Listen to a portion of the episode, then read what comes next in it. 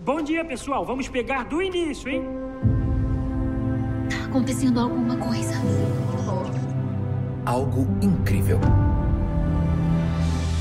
Olha só. Sabe o que você pode mudar? O futuro.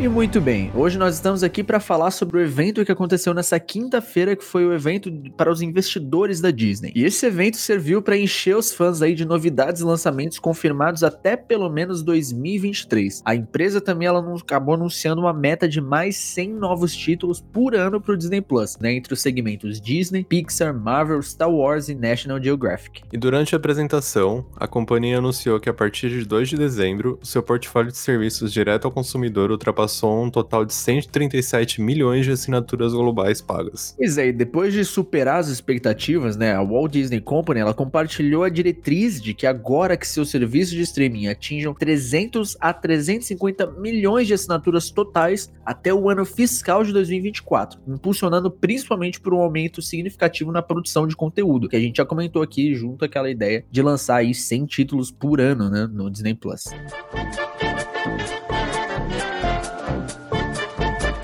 Bom, e começando pelo primeiro segmento, e a, acredito que junto da Marvel é um dos maiores segmentos do estúdio, que é Star Wars. E falando de Star Wars, já era muito esperado que a Disney iria aumentar as produções desse universo. Mas ninguém esperasse que viesse tanta coisa de uma só vez. A gente até teve dificuldade para acompanhar as notícias. Roger, Roger. E começando com Rogue Squadron, que será um filme, né, dirigido pela Patty Jenkins, que é a diretora de Mulher Maravilha. Ela vai dirigir um longa que não teve muitos detalhes divulgados. Em um curto vídeo falando sobre sua escalação para o projeto, Jenkins revelou que sua inspiração vem de seu pai, que era um piloto. O filme será lançado em 25 de dezembro de 2023. E na sequência temos uma animação que é derivado da Guerra dos Clones. Foi oficializada em junho deste ano, que é The Bad Batch, que mostrará um grupo de Clone Troopers com habilidades únicas tentando se adaptar a uma galáxia pós-guerra. A série contará com produção executiva de Dave Filoni, criador de The Clone Wars, e o diretor de The Mandalorian. The Bad Batch foi introduzido em um episódio da sétima temporada de The Clone Wars. Roger, Roger. E passando já pra parte aí dos live actions, foi confirmado Obi-Wan Kenobi, a série do Obi-Wan, e o retorno também de Hayden Christensen, o ator que deu vida a Anakin Skywalker, que veio se tornar aí o Darth Vader e tudo mais.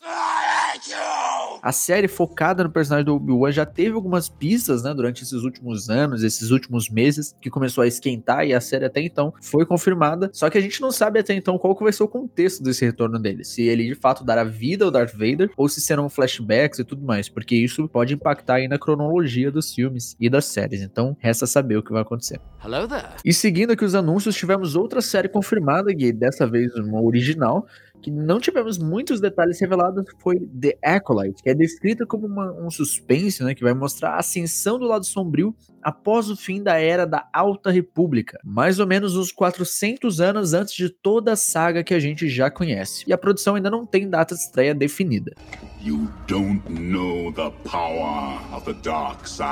E outra série apresentada sobre o universo de Star Wars que é Endor, que focará no personagem de Diego Luna, que teve seu retorno em Rogue One, uma história Star Wars. Cassian Endor ganhou sua primeira prévia contando um pouco de sua trajetória como rebelde. O vídeo mostra os bastidores de produção, mas dá pistas o visual da série, que foi anunciada para 2022, ainda sem data específica.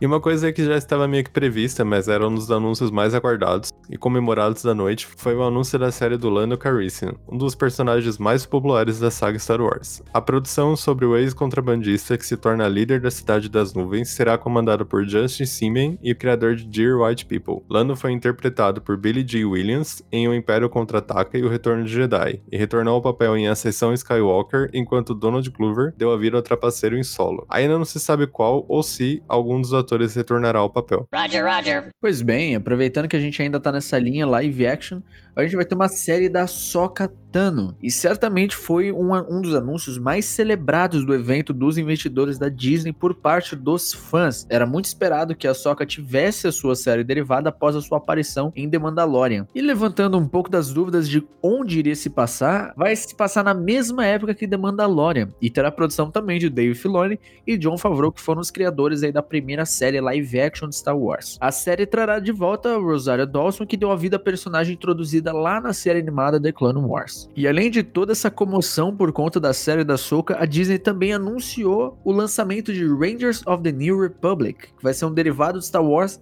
que irá se passar no mesmo período de The Mandalorian. Assim como a série estrelada por Pedro Pascal, a nova produção estará também sob a tutela de John Favreau e Dave Filoni. Esses já garantiram o emprego deles por um bom tempo. E poucos detalhes da série foram revelados, mas a Disney já indicou que a Soka, The Mandalorian e Rangers of the New Republic levarão a um crossover.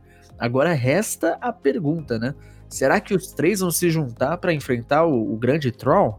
Né, um inimigo aí já da, do universo expandido e que já foi citado pela Soca em The Mandalorian. Então, isso está começando a, a, virar uma grande teoria entre o público da série. E eu, particularmente, eu ficaria bem feliz de ver isso acontecer. Rapaz, seria realmente incrível. What do you mean, broken? Well, fix it then, you stupid bucket. Really, machines are so unreliable. Well done.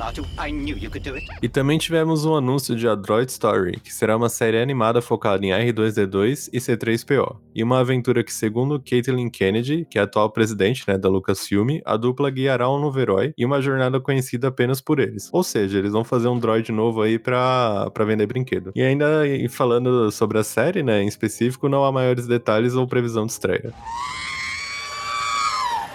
E também tivemos o anúncio de Visions, que é uma, uma série de curta-metragens que lembra bastante o espírito de Love, Death and Robots, que foi lançado pela Netflix em 2019. A produção trará alguns dos melhores criadores de anime do Japão para mostrar suas visões do universo criado por George Lucas. A previsão de estreia é para 2021. E por último, mas não menos importante e não fazendo muito sentido com o resto, foi também anunciado Indiana Jones 5. Não, Indiana Jones não faz parte do universo Star Wars, não está conectado com nada, mas acredito que o filme ele está sendo produzido pela Lucasfilm após todo esse lance de fusão entre Disney e Fox. Mas enfim, foi anunciado que enfim o filme entrou em pré-produção e foi confirmado o retorno de Harrison Ford ao papel principal e a chegada de James Mangold, o diretor de Logan e Ford vs Ferrari. O que particularmente me deixa bem animado porque ele já deu todo esse tom de despedida em Logan e funcionou muito bem.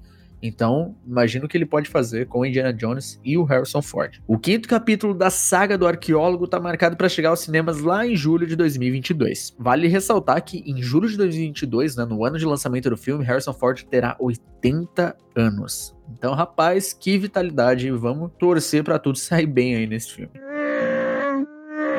Esse foi o primeiro episódio da série do Dia de Investidores da Disney. Traremos uma série de três episódios aqui para vocês, começando por Star Wars, vamos passar por Disney, Disney Plus e Disney Animation e Pixar e terminar com a Marvel. Por hoje foi isso e voltaremos na quarta-feira. Até lá.